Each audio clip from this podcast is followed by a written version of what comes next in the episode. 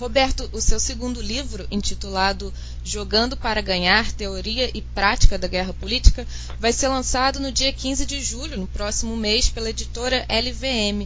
O senhor pode explicar um pouquinho de onde surgiu a ideia de escrever esse novo livro? É, o, a ideia de escrever o meu livro surgiu de uma mistura da minha experiência como cidadão comum é, se envolvendo com política. Eu participei da criação do Partido Novo, depois participei de outras organizações políticas, sou membro do RAPS, sou, passei pelo Livres também. E durante esse período todo eu estudei muito política. É, eu li muito alguns autores que não são muito divulgados aqui no Brasil.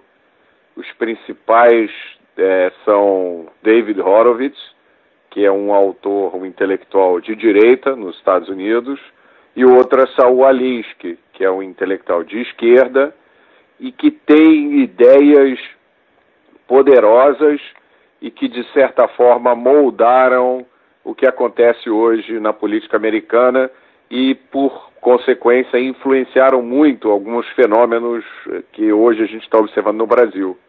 E eu percebi que a maioria das pessoas aqui no Brasil não tinha conhecimento desses dois autores. Então eu achei que estava na hora de trazer esse conhecimento. Em vez de fazer simplesmente uma tradução do livro deles, o que eu fiz foi fazer uma mistura das ideias deles com a minha experiência e sempre apresentar as ideias e a teoria deles relacionando com a minha experiência do dia a dia de cidadão brasileiro e com as coisas que a gente vê na nossa política.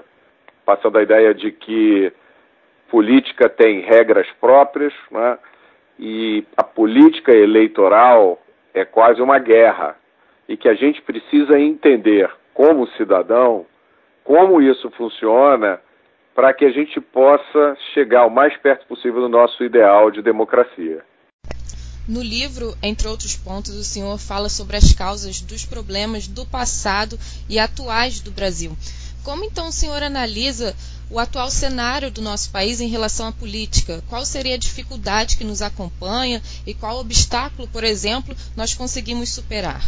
As dificuldades que nos acompanham é, na verdade, acho que a principal dificuldade é uma eterna tentativa de encontrar um modelo político e econômico que coloque o Brasil no rumo para atingir o potencial que nós temos. Né? Nós somos um país rico em recursos e, e nós ficamos para trás enquanto uma série de outros países que têm muito menos recursos que nós, humanos, naturais, nos, nos ultrapassaram. Até mais ou menos meado da década de 80, a Coreia do Sul tinha o mesmo produto interno bruto per capita que nós. E nós ficamos para trás, a Coreia foi embora. A mesma coisa aconteceu com a China, a gente tinha mais ou menos o mesmo PIB que a China até os anos 90. A China disparou e nós ficamos para trás. Então, parece que nós repetimos sempre o mesmo erro.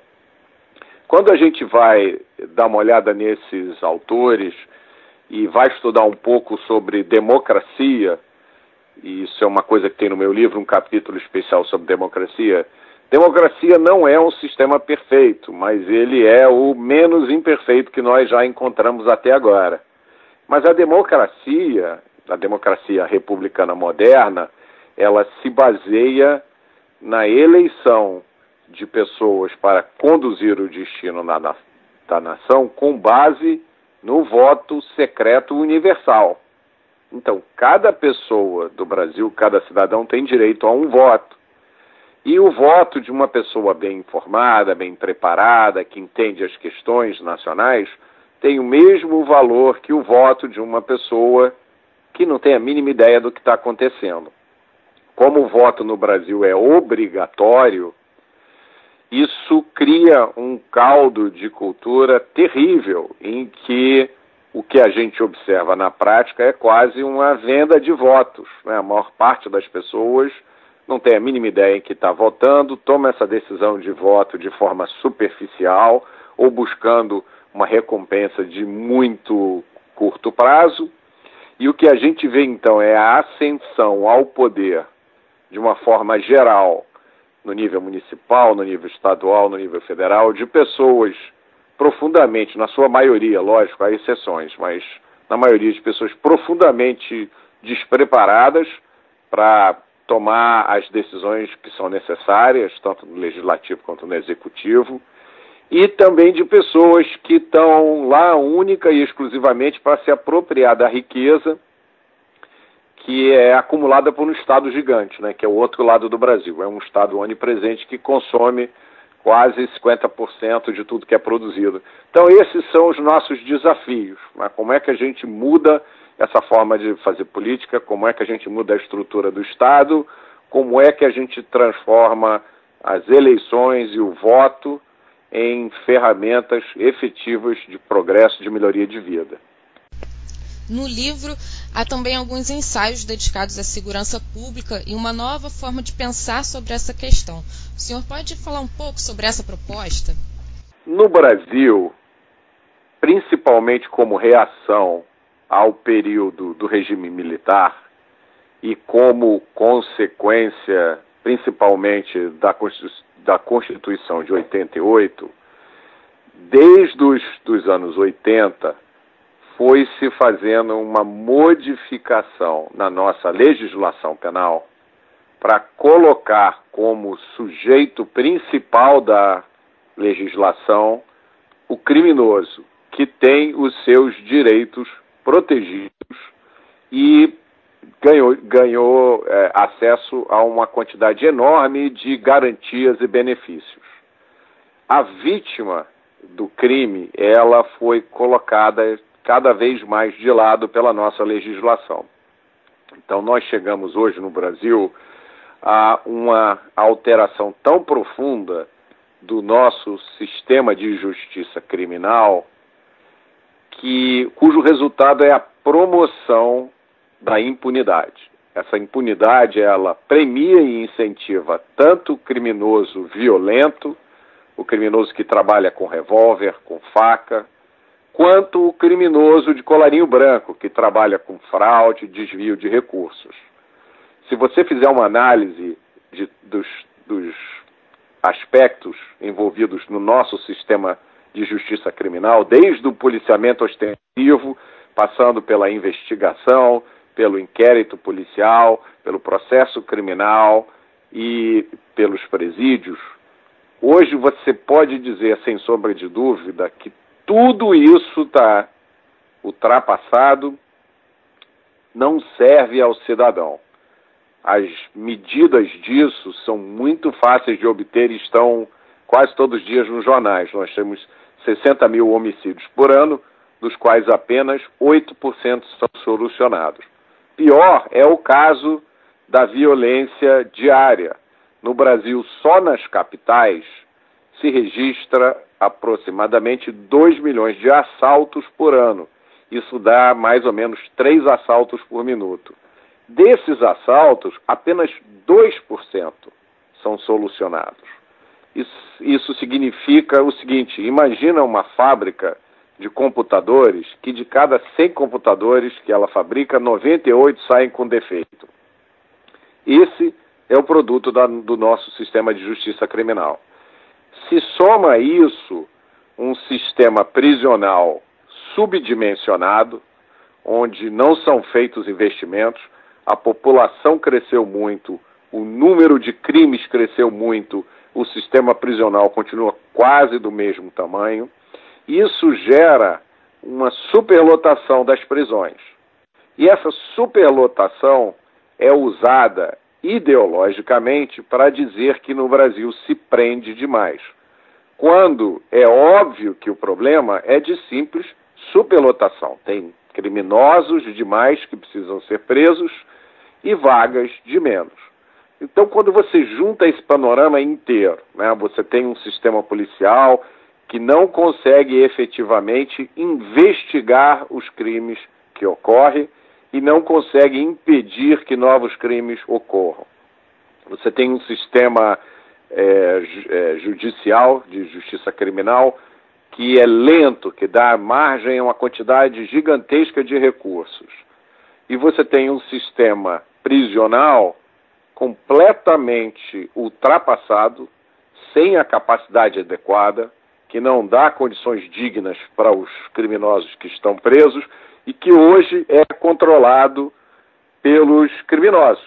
Então, esse é um panorama do Brasil e a chave para a gente destravar esse problema é a questão da impunidade. Nós temos que aumentar a chance de que um cidadão que comete um crime, um criminoso, seja preso.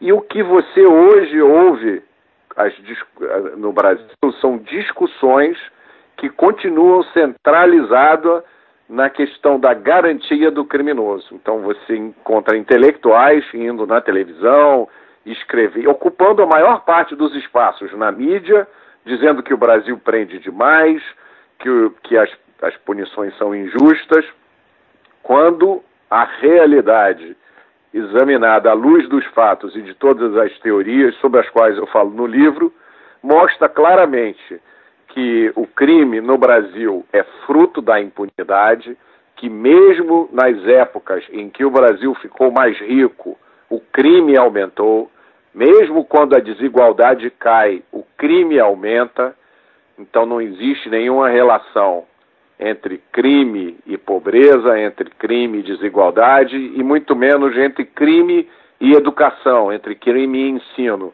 No livro, eu mostro como essas relações não existem, com fatos, com teorias. Então a gente é, precisa mudar essa ideia de que o criminoso brasileiro é um pobre coitado que comete o crime porque não teve oportunidade e porque é pobre. Se a gente se livrar dessa ideia, nós vamos dar um grande passo no combate ao crime no Brasil. Na opinião do senhor, o que deve ser tratado com urgência na disputa político-eleitoral desse ano? nós temos quatro reformas que são essenciais. É, a primeira é a reforma política, com o modelo é, que nós temos hoje, nós estamos fadados a repetir, é, a continuar elegendo as mesmas pessoas. Eu acho que é urgente acabar com o voto obrigatório no Brasil e é urgente implantar um sistema de voto distrital. São as medidas mínimas que nós precisamos para sanear o nosso sistema político eleitoral. Depois disso, nós temos a reforma tributária, carga de impostos que o brasileiro paga hoje e a complexidade desses impostos vai ser um entrave permanente no desenvolvimento do país, para indivíduos e para empresas. Então é essencial que a gente mude isso o mais rápido possível. A reforma da Previdência também tem que ser feita. É uma reforma que vai desagradar a muita gente, mas se nós não fizermos essa reforma, em pouco tempo o país vai parar, porque é inviável o, o que a gente tem hoje, que é uma transferência gigantesca de riqueza na maioria da população para os bolsos de alguns poucos. Então, essa reforma precisa ser feita com bom senso um senso de justiça, mas com muita coragem. E a quarta reforma é a reforma sobre a qual eu acabei de falar, a reforma do sistema de justiça criminal. Essas coisas são as nossas prioridades.